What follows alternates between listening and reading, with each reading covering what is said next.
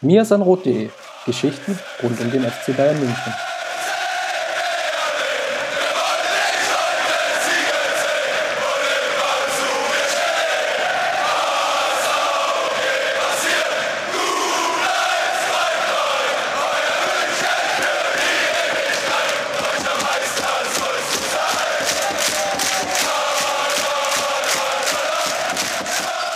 Herzlich willkommen zum Mir sein Rot Podcast, Folge Nummer 37. Herzlich willkommen, Steffen. Du begleitest mich. Ich begleite dich. Wie schön. Ja, durch die Sendung. Ja, absolut. Mit deiner Expertise hilft mir das auf jeden Fall weiter. Wir haben uns ja schon relativ lange nicht mehr gehört, haben wir jetzt im Vorgespräch festgestellt. Vier Wochen ist es ungefähr her. Eine Menge ist passiert seitdem. Ja, Meisterschaft ist wieder offen. Stand wir haben einen neuen Nationalinnenverteidiger. Einiges passiert. Nee. Ja, wunderbar. Lass uns mal einsteigen mit dem etwas unbedeutenden Spiel am Wochenende FC Bayern München bzw. Borussia Dortmund gegen FC Bayern München, um exakt zu sein. Ist, mein Fazit war so ein bisschen 0 zu 0 gewonnen. Wie siehst du es? Ja, absolut. Ähm, vor allem nach dem Main-Spiel, wo man ja auch das Gefühl hatte, dass das Momentum jetzt ziemlich auf der Seite von, von Dortmund ist. Dementsprechend stark haben sie das Spiel ja auch begonnen. Ähm, wenn man sich den Spielverlauf anguckt, glaube ich, muss man schon sagen, dass man mit ein bisschen Enttäuschung rausgehen kann, dass man nicht doch dann den entscheidenden Punch, und der ist es dann wohl, glaube ich, dann doch, wenn man jetzt dann wieder erhöht hätte auf acht Punkte Abstand, dass der nicht gelungen ist, weil er nach dem Spielverlauf sicherlich nicht unverdient gewesen wäre. Bayern war für mich nach einer starken Dortmunder ersten halben Stunde ähm, insgesamt die etwas bessere Mannschaft mit den etwas besseren Torchancen, ähm, sodass man nach dem Spielverlauf etwas traurig sein konnte, aber was die Gesamtkonstellation angeht, äh, man mit dem 0-0 auf jeden Fall gut leben kann. Und ich glaube übrigens, das hat man in der zweiten Halbzeit dann auch gemerkt, und zwar bei beiden Mannschaften. Sowohl Guardiola als auch Tuchel haben nicht mehr am Ende so richtig den Mut gehabt zu sagen, wir machen jetzt mal durch einen taktischen Wechsel oder auch mit einem personellen Wechsel bringen wir nochmal so einen andere Dynamik rein, um dieses Spiel wirklich äh, absolut äh, ähm, nochmal für, für sich zu entscheiden. Das war bei beiden nicht so richtig zu spüren. Ähm, bei Dortmund glaube ich weniger aus dem Grund, äh, dass man jetzt sagt, irgendwie man ist mit einem Punkt äh, äh, zufrieden, sondern dass die Gefahr, dann doch zu verlieren und dann wieder auf acht Punkte Abstand äh, zurückzufallen, so groß war, dass auch Dortmund mit dem Punkt leben konnte. Aber klar, insgesamt nach dem Mainz-Spiel, wo man ja wirklich auch ein bisschen Unruhe spürte, jetzt mit dem Punkt da rauszugehen, das ist äh, absolut in Ordnung. Konnte auch die Argumentation teilweise von, von einigen nicht ganz nachvollziehen, die dann argumentiert haben oder besser gesagt die Frage in den Raum gestellt haben, warum hat Tuchel da nicht mehr probiert oder mehr agiert? Ich glaube, man hatte schon gemerkt, dass sich bei beiden Trainern und bei beiden Mannschaften so, ein, so eine gewisse Balance zwischen Offensive und Defensive eingestellt hat, wo ja Wechsel etc. vielleicht das Momentum so zum Kippen gebracht hätten, dass es eher in die eine oder in die andere Richtung schwenkt und dass es einfach zu großes Risiko war. Hast du jetzt angesprochen, wenn Tuchel vielleicht schon früher zum Beispiel Ramos gebracht hätte für Reus, der relativ schwach agiert hat, zumindest aus Dortmunder Sicht, und oder vielleicht noch Durm rausgenommen hätte und noch einen zusätzlichen Mittelfeldspieler wie etwa Schein gebracht hätte, hätte das sicherlich nochmal neue Impulse gegeben. Aber die Frage ist natürlich, wären das jetzt die entscheidenden Kriterien für Dortmund gewesen, das Spiel zu gewinnen? Oder wäre es nicht sogar so gewesen, dass sich dadurch mehr Räume für Bayern ergeben hätten, dass die sehr, sehr starke Mannorientierung, die teilweise zu sehen war, hätte aufgegeben werden müssen und dass sich Bayern dann vielleicht noch die eine oder andere Chance mehr erspielt hätte, mit der Folge, dass es eben acht Punkte sind und so besteht jetzt noch so die, die leise Resthoffnung für Dortmund, zumal Bayern und der Pep Guardiola ja jetzt auch nie, den zwei Jahren natürlich auch ein bisschen mit Anführungsstrichen zu sehen, dass nie, aber nie es geschafft hat, eine gewisse Konstanz in die Rückrunde reinzubringen und immer mal für einen, für einen Wackler gut war. Häufig, nat häufig natürlich auch erst nach gewonnener Meisterschaft. Aber im Prinzip hast du natürlich recht. Hummels nach vorne zu ziehen, wäre auch noch eine weitere Möglichkeit gewesen, was er ja ganz gerne in engen Spielen macht, dass er sich häufiger dann auch, mit nach vorne einschaltet. Auch das Pressing nochmal hochzufahren, wäre sicherlich eine Möglichkeit für Dortmund gewesen. Aber, und das zeigt ja das Niveau, auf dem, auf dem beide Mannschaften inzwischen unterwegs sind, es ist so ein komplexes Gebilde, dass wirklich die kleinste Veränderung in so einem Spiel, was sich dann irgendwann ab der 50., 60. Minute ganz gut eingepegelt hatte auf beiden Seiten, die kleinste Veränderung bestimmte Räume offen lässt, die vom anderen sofort genutzt werden können. Und das war, war faszinierend zu beobachten. Ich glaube, dass beide Trainer sehr genau darüber nachgedacht haben, noch etwas zu verändern, auch später, um noch mal ein bisschen mehr Risiko zu gehen, aber sich dann beide, glaube ich, sehr bewusst dagegen entschieden haben. Generell muss man sagen, es ist unglaublich, auf was für einem Niveau diese beiden Mannschaften inzwischen spielen und ähm, äh, es ist eine absolute Auszeichnung, glaube ich, für die gesamte Bundesliga, wie auch dieses, dieses Spiel gelaufen ist, auf echt taktisch hohem Niveau. Und ich muss sagen, auch wenn sich das vielleicht ein bisschen ja, nach Understatement anhört, aber ich war dann doch froh, dass es die Bayern geschafft haben, dieses Tempo von Dortmund und diese Qualität von Dortmund nicht nur mitzugehen in den ersten, äh, nach den ersten 30 Minuten, sondern es sogar zu schaffen, das Spiel wirklich an sich zu reißen. Ähm, wie gesagt, es klingt ein bisschen nach Understatement, aber wenn man darüber nachdenkt, dass da im Mittelfeld ein Weigel und ein Gündogan gegen einen starken Vidal, aber eben auch einen Xabi Alonso, der sicherlich nicht in jeder Situation gegen den Ball auf der absoluten Höhe ähm, auch jetzt gegen Dortmund war und es auch, auch körperlich einfach gewisse Defizite da sind. Das gleiche gilt zumindest im Prinzip für Lahm. Aber dass man es trotzdem geschafft hat, auf dem Niveau, hinzu kommt ähm, die Situation hinten noch, wo Bernard und Kimmich gespielt haben, wo wir sicherlich gleich auch nochmal drüber sprechen werden. Also nicht alles optimal eingestellt und eingespielt äh, war. Es eben trotzdem geschafft haben, sich nicht von Dortmund da überpowern zu lassen, die eine starke erste halbe Stunde gezeigt haben, sondern das Spiel an sich gerissen haben und am Ende, ja, muss man wahrscheinlich wirklich nur über die Chancenverwertung so richtig meckern. Der Name Kimmich ist ja jetzt schon gefallen. Du hast ja für uns auf mesanrot.de die Spielanalyse geschrieben. Gab ja zumindest ein, zwei kleine kritische Kommentare, dass du Kimmich nicht ausdrücklich in unserer Rubrik drei Dinge, die aufgefallen sind, nicht erwähnt hast. Ja, ich möchte dir jetzt die Chance geben, das nachzuholen. Ja. Ehrlich gesagt habe ich es äh, aus, vor allen Dingen aus dem Grund gemacht, weil ich geglaubt habe, dass es ohnehin alle machen. So, also deshalb äh, gibt es, mir war klar nach dem Spiel, dass es äh, auf allen Seiten und dann ja auch äh, bei uns später mit einem Nachdreher von dir ein großes Loblied auf Kimmich geben wird. Und ich habe es ja auch mit zwei Sätzen geschrieben, dass es wirklich eine ganz, ganz starke Leistung war. Aber ich dann trotzdem lieber Philipp Lahm herausgehoben habe, äh, der gegen ähm, Reus trotz der vielen Bauchschmerzen und Fragezeichen, die auch wir immer wieder angesprochen haben, inzwischen, die hinter Philipp Lahm so ein bisschen stehen, finde ich, ein sehr gutes Spiel gemacht hat und uns alle daran erinnert hat, dass auf ihn auch in wichtigen Spielen Verlass ist. Auch wenn er zwei, drei Fehlpässe dabei hatte, das habe ich jetzt immer wieder gehört. Ja klar, natürlich. Und wie gesagt, es ist nicht mehr der Philipp Lahm von 2010 oder 2008 oder 2011. Aber trotzdem, dass er in so einem Spiel ähm, der Mannschaft weiterhelfen kann, das war mir eine Erwähnung wert das soll Joshua Kimmichs Leistung äh, absolut nicht schmälern. Ähm, das war ähm, klasse. Mir ist es teilweise, sage ich ganz offen, jetzt fast schon wieder ein bisschen zu weit gedreht, weil nach, nach Juventus irgendwie die Bratwurst und wir brauchen wieder einen normalen Innenverteidiger und jetzt komplett das Pegel in die andere Richtung. Ich fand es gegen Juventus unfair, weil es letztendlich nur zwei Szenen waren, wo er einmal einen Tick zu spät kommt, einmal den Ball einen Tick in die falsche Richtung ablenkt oder zu weit zu weit abtropfen lässt. Ähm, da war die Kritik unfair. Jetzt finde ich es fast ein bisschen zu hoch, das Lob. Ähm, aber nichtsdestotrotz, als 21-Jähriger auf einer fremden Position vor 80.000 Zuschauern im wichtigsten Bundesligaspiel dieser Saison, das ist aller Ehren wert. Ich glaube, den kann man auch wirklich nichts mehr hinzufügen. Einen anderen Faktor hast du schon angesprochen, die Chancenverwertung. Ich habe mir jetzt den, den Expected Goal Wert vom Hinspiel nicht mehr rausgesucht, sondern habe einfach nur noch mal auf kicker.de geschaut und so verglichen, was sie an Chancen haben, weil wir auch in den letzten Wochen festgestellt haben, so Expected Goals ist ein ganz toller Wert, hat aber sicherlich auch ein paar Schwächen, weil einfach verpasste Schusschancen wie Vorbeigerätschen etc. eben da nicht mit reinzählen.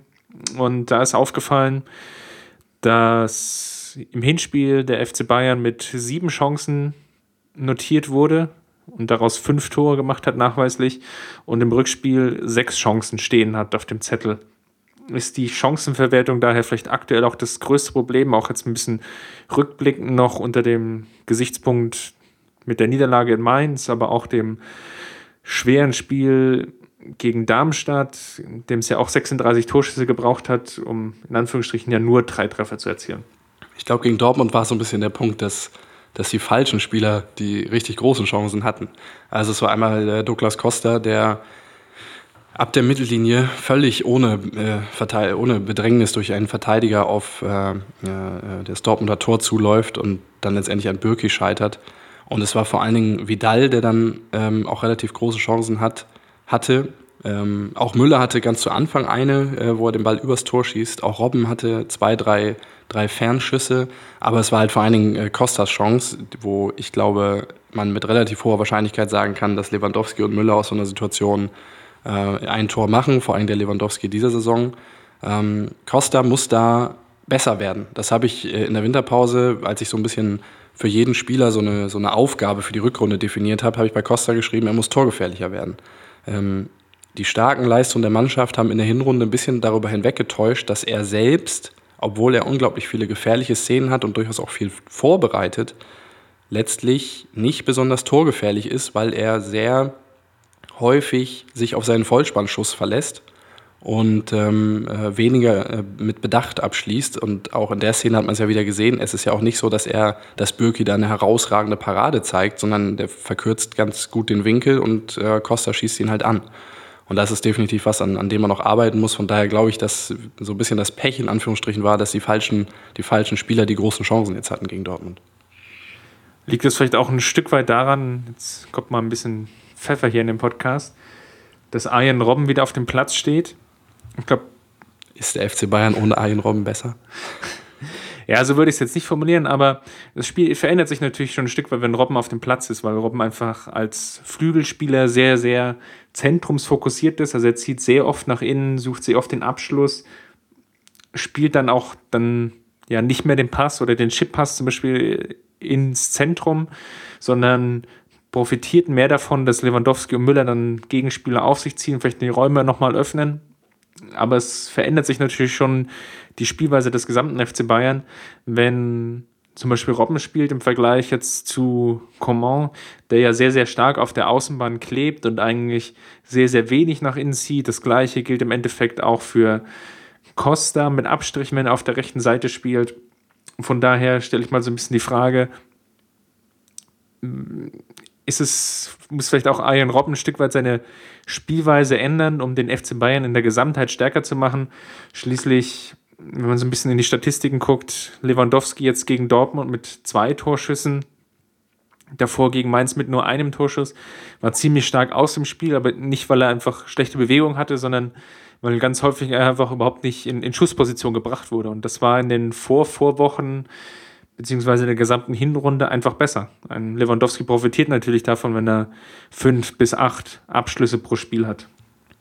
Ich würde es nach zwei Spielen nicht, nicht überbewerten, den Trend, aber es ist natürlich so, dass Robben anders als Coman und auch anders als Ribéry übrigens ganz klar ein Spieler ist, der vor allen Dingen, äh, seine erste Option ist der eigene Abschluss. So, das sieht man ja auch an seinen, seinen Schusszahlen. Ich glaube auch gegen Dortmund waren es jetzt fünf, meine ich, und gegen Mainz ähm, vier. vier. Er sucht sehr stark seinen eigenen Abschluss. Ich glaube auch nicht, dass man sich die Mühe machen muss, ihn da noch grundlegend zu verändern, weil dieses Thema, das haben wir ja seit Jahren. Also die Diskussion über Robben ist zu egoistisch und so weiter, aber das ist, äh, liegt halt einfach an einer, an, einem, an einer Fokusveränderung. Also wenn dein erster Gedanke ist, okay, ich nehme den Ball und der erste Gedanke geht Richtung Tor und weniger, ich nehme den Kopf hoch und schaue, wen kann ich einsetzen und wenn das nicht funktioniert, dann gehe ich ins Dribbling. Dann ist es halt einfach was anderes.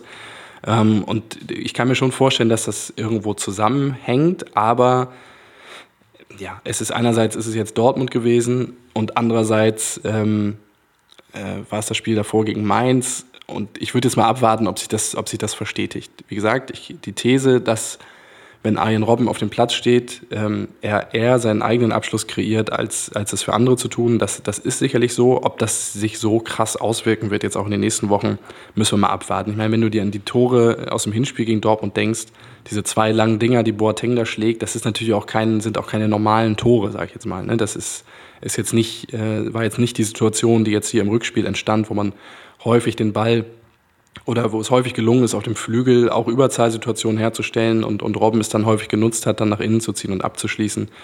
Das, das waren im Hinspiel andere Situationen, aus denen die Chancen entstanden sind. Aber nochmal, klar, ähm, Robben ist da ein etwas anderer Spielertyp.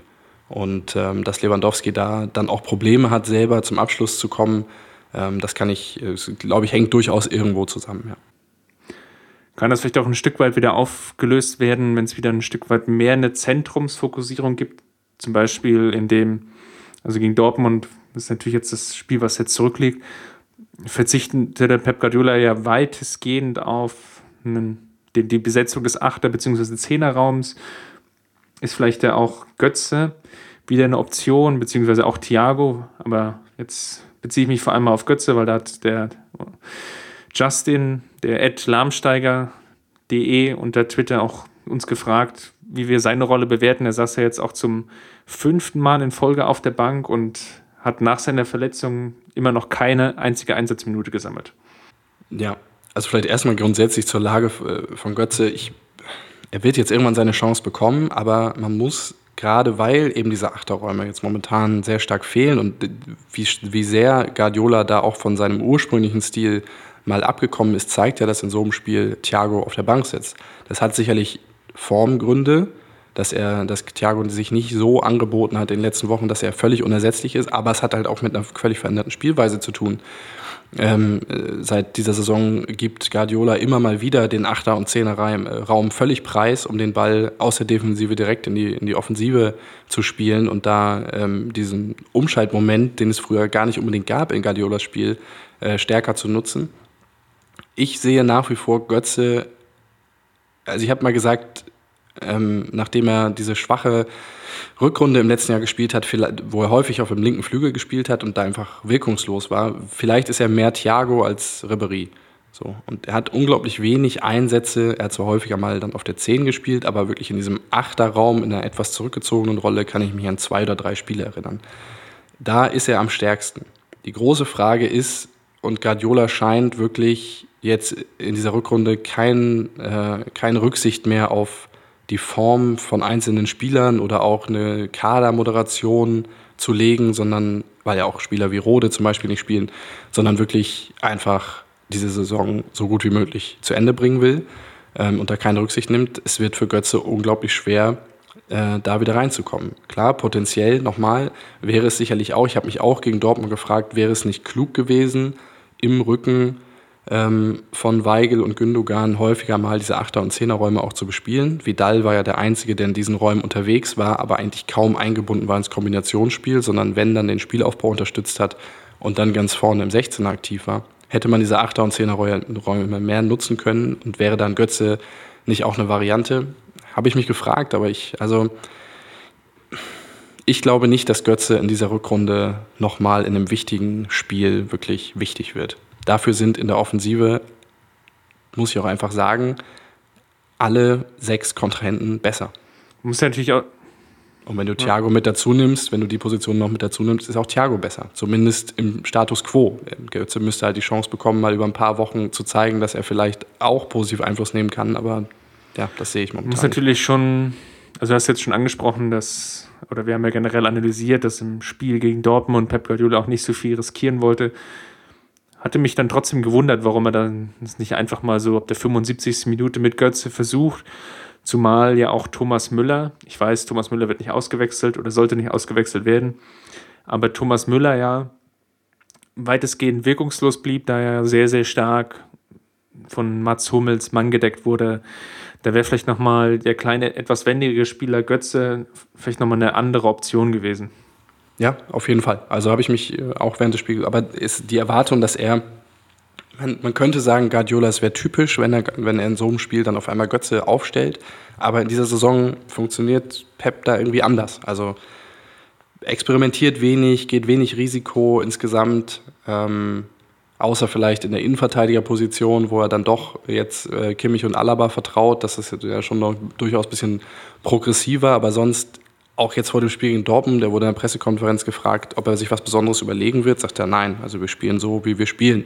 Und das äh, werden wir gegen Dortmund auf den Platz bringen. Also ich glaube, die Zeit, da irgendwas auszuprobieren, was er jetzt noch überhaupt nicht, ähm, was noch überhaupt nicht in dieser Saison äh, groß eingespielt ist, sehe ich momentan wirklich nicht die Tendenz bei ihm.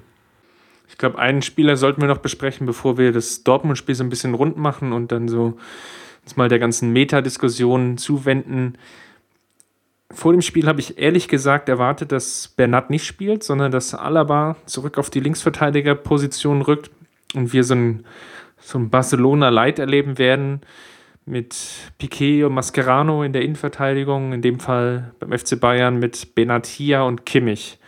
Warum ist es nicht dazu gekommen und inwieweit hatte ich es überrascht, da Bernat zuletzt schon eine gewisse Formkrise hat und vor allem auch offensiv sich sehr, sehr schwer nur ins Spiel einbringen kann?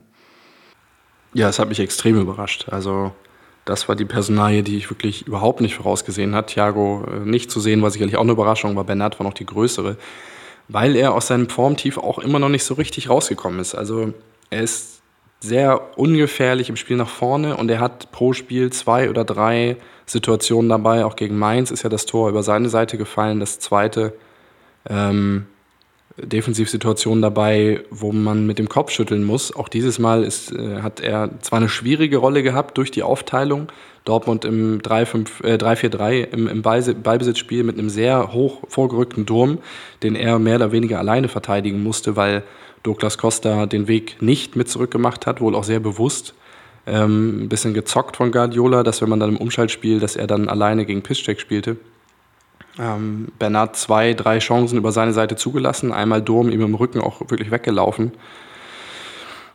War ich schon sehr überrascht und es ist natürlich wiederum ein riesen Vertrauensbeweis auch in, in Joshua Kimmich eigentlich, dass, weil Guardiola anscheinend unbedingt an dieser Viererkette festhalten wollte.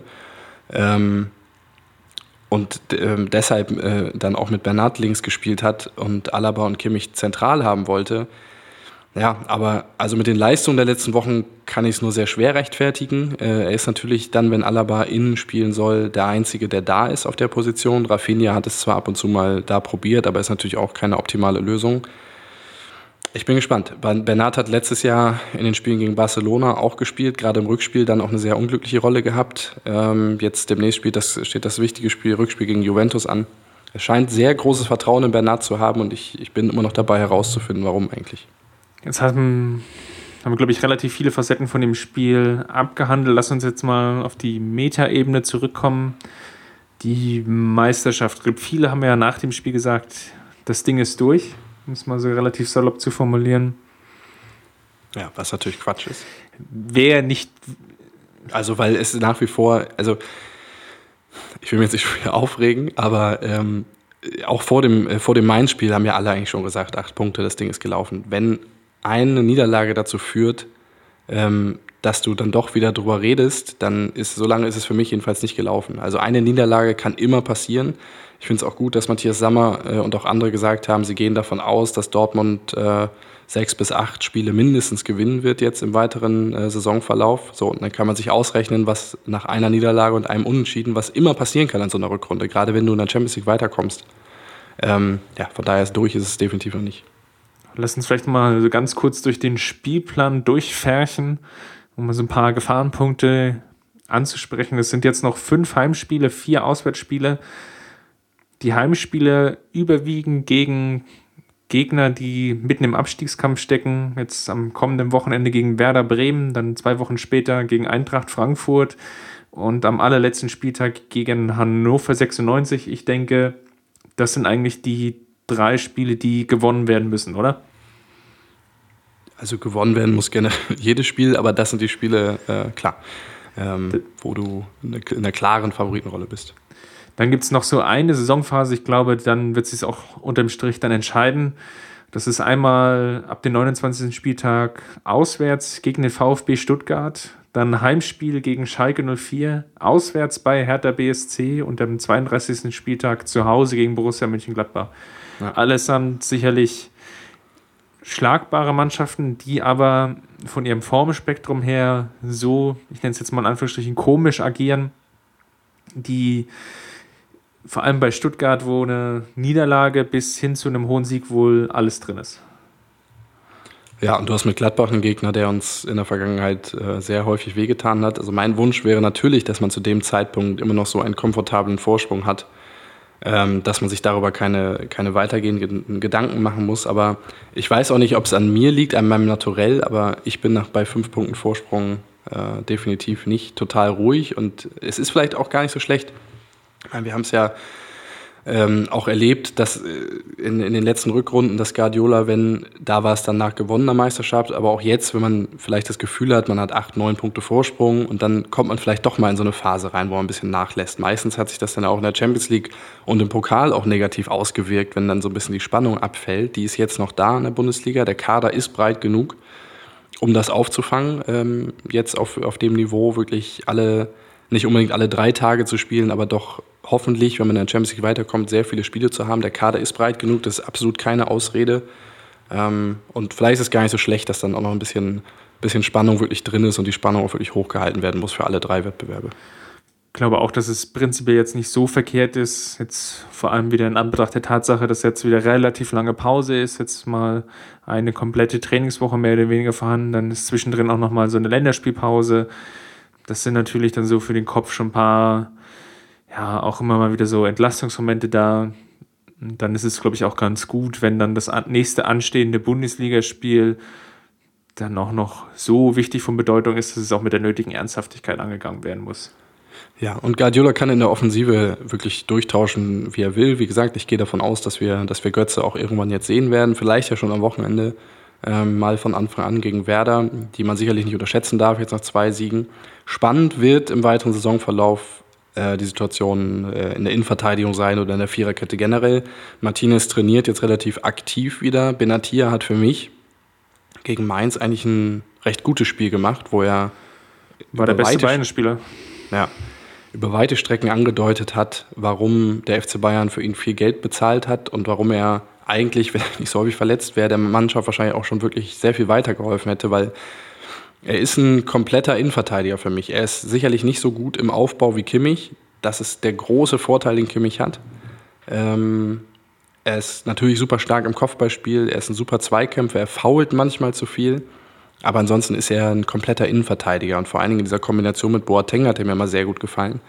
So, das heißt, man hat jetzt Martinez kommt zurück, Benatia ist, ist schon wieder da. Ähm, und man hat Alaba und Kimmich. Und da bin ich jetzt wirklich gespannt, wie sich das in den wichtigen Spielen dann jetzt äh, aufstellen wird. Weil natürlich muss man auch mal ganz offen sagen, bei allen Vorteilen, die Alaba in dieser Innenverteidigerposition hat, ähm, in der Viererkette würde mir schon links dann deutlich besser gefallen. In der Dreierkette ist es ein bisschen anders.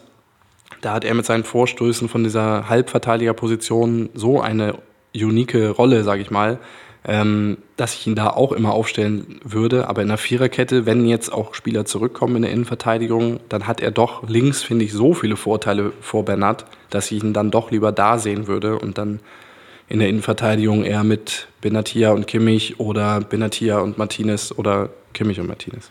Ja, vor allem offensiv muss man da, glaube ich, schon, schon sagen, dass da auch jetzt in den letzten ein, zwei Spielen dann so ein bisschen der Schuh gedrückt hat. Da hat man schon gemerkt, dass die Viererkette dann einfach ein Stück weit Probleme hat, weil die Außenverteidiger ihre Rollen vielleicht auch ein Stück weit zu defensiv interpretiert haben. Einerseits natürlich Bernat, das haben wir, glaube ich, jetzt schon wirklich zwei, dreimal angesprochen, aber gegen Mainz auch Rafinha, der so ein bisschen redundant wirkt in seiner Rolle. Philipp Lahm hast du zwar gelobt, aber dessen Vorstöße gegen Dortmund waren natürlich auch sehr, sehr begrenzt und beschränkt auf ganz wenige einzelne Aktionen. Und dann, glaube ich, würde es dem Bayern-Spiel auch ganz gut tun, wenn mit Alaba natürlich noch ein sehr, sehr dynamischer und auch offensiv starker Spieler die linke Angriffsseite auch wieder so unterstützen kann, dass es auch auf Seiten der Gegner wieder etwas mehr Verschiebungen gibt, dass auch die rechte Seite dadurch wieder ein Stück weit entlastet wird und dass vor allem auch Costa nicht nur so relativ einfach aus dem Spiel genommen wird, indem einfach ein Gegenspieler ihn ja mehr oder weniger Manndeckung nimmt und dann mehr oder weniger das gesamte Offensivspiel über die linke Seite dadurch flachgelegt ist, weil Bernhard seine Rolle sehr, sehr defensiv interpretiert. Alaba hast du ja schon, schon nochmal angesprochen, da würde ich vielleicht nochmal einen Punkt einhaken und die Sache dann vielleicht auch so ein Stück weit rund machen. Arne auf Twitter hat uns gefragt und da du ja so ein paar mehr Insights hast, er wollte wissen, warum die Vertragsverhandlungen mit ihm so weit stocken, beziehungsweise warum es auch bei Neuer nicht so wirklich vorangeht. Ähm, selbst wenn ich da jetzt Insights hätte, dürfte ich sie nicht verraten, weil ich dann wahrscheinlich erschossen werde. Nee, ähm, weiß ich nicht, frage ich mich ehrlich gesagt auch. Bei Neuer frage ich, es mich weniger, bei Alaba frage ich es mich äh, in der Tat.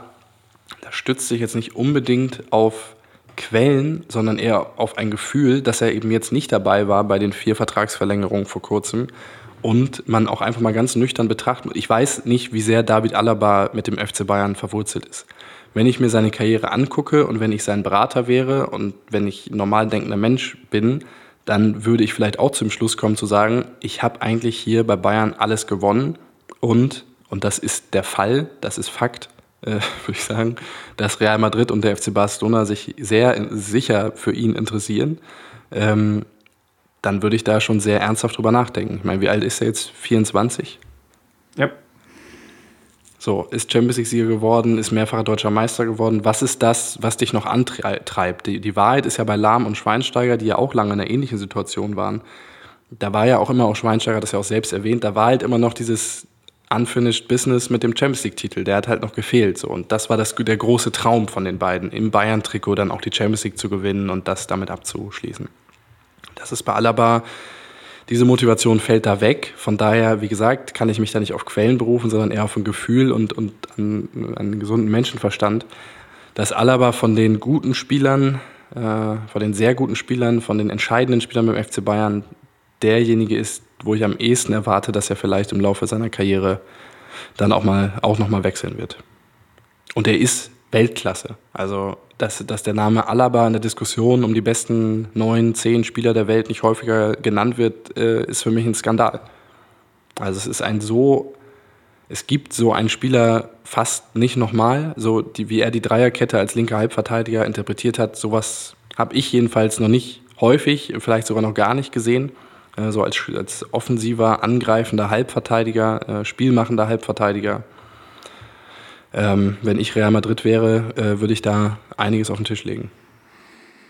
Dann als Rausschmeißer dann die abschließende Frage gegen Werder Bremen. Werden wir Rotation sehen oder werden wir schon so ein bisschen ein Einschießen auf Juventus Turin, was dann drei oder vier Tage, vier Tage später ist, erleben?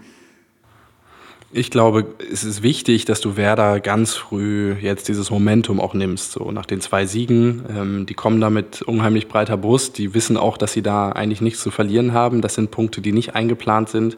Man hat jetzt auch ein bisschen äh, sich Luft äh, nach unten verschafft. Zwar nicht äh, was, auf was, dass man sich aufruhen, ausruhen kann, aber natürlich eine deutlich bessere Situation als noch vor zwei, drei Wochen. Und das muss man ihn, glaube ich, ganz schnell nehmen. Das kann man ihn nehmen, indem man sehr aggressiv presst, ihnen den Ball auch wirklich schnell äh, wieder abnimmt und sie auch gar nicht ähm, groß da in so eine Komfortzone, in so eine Komfortzone entlässt und dann äh, häufig äh, oder hoffentlich Bayern auch mit einem frühen Tor dann auch wirklich die Weichen stellt. Das ist, glaube ich, ganz wichtig jetzt am Samstag. Äh, wenn man es zulässt, dass äh, da eine erste Halbzeit vielleicht mit einem 0-0 gespielt wird oder man so einen dummen Konter wie gegen, gegen Mainz dann auch zulässt, dann kann es durchaus ein bisschen kribbelig werden äh, nach der ähm, ja, weil die eben mit viel Schwung nach München kommen, das muss man ihnen sofort nehmen. Und wenn das gelingt, dann, dann mache ich, mir, mach ich mir sehr wenig Sorgen. Ich sage nochmal, diese Rückrunde das ist das letzte, Jahr von halbe, das letzte halbe Jahr von Guardiola. Es ist völlig egal, ob noch irgendwelche Rekorde eingestellt werden oder sonst irgendwas. Es geht jetzt einfach nur noch darum, das Beste aus diesem halben Jahr rauszuholen. Und zwar, das ist möglichst so, so viel wie es geht. Und wenn es dann am Ende ein 1-0 gegen Werder ist, dann ist es für mich auch völlig in Ordnung. Es geht jetzt nur noch um die Ergebnisse aus meiner Sicht. Dann als allerletzte abschließende Frage, können wir von dir noch irgendwas lesen diese Woche auf mirsanrot.de? Nein.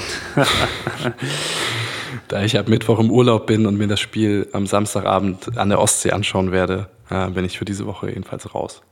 Aber es gibt ja schon sehr viel auch heute zu lesen, äh, ein bisschen was über die Jugendarbeit äh, gab es am Montag. Von dir gab es einen Kimmich-Nachdreher und äh, es äh, wird dann auch eine Werder-Vorschau kommen. Also auf jeden Fall bei uns auch wieder einiges los. Nicht zu vergessen noch einen Artikel, der auch noch, den ich schon gelesen habe, der auch jetzt zeitnah veröffentlicht wird, in dem es um die Rolle der vier Flügelspieler gehen wird. Also wir haben trotz deiner Abstinenz noch jede Menge Futter.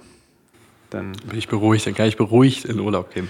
Wir können dich beruhigt entlassen. Ja gerade nochmal Kraft tanken, bevor dann wirklich die heiße Phase losgeht. Ja, das ist der Plan. Steffen, vielen Dank. Bitte, bitte. Und allen eine erholsame, geruhsame Woche. Ein bisschen runterfahren, mal nach den zwei, drei wirklich sehr, sehr emotionalen Spielen und dann gegen Werder und Juventus werden dann die Aufgaben und die Motivation dann wieder umso höher sein. Danke. Alles klar, pack mal's. Kampf gewonnen, den Thron erklommen, der Haien hat's gemacht. Ich hab geträumt von dir, von unserer Weltpläne. Wir haben den Kampf gewonnen, den Thron erklommen, der Haien hat's gemacht. Ich hab geträumt von dir, von unserer Weltpläne. Wir haben den Kampf gewonnen, den Tod erklommen, der ARD.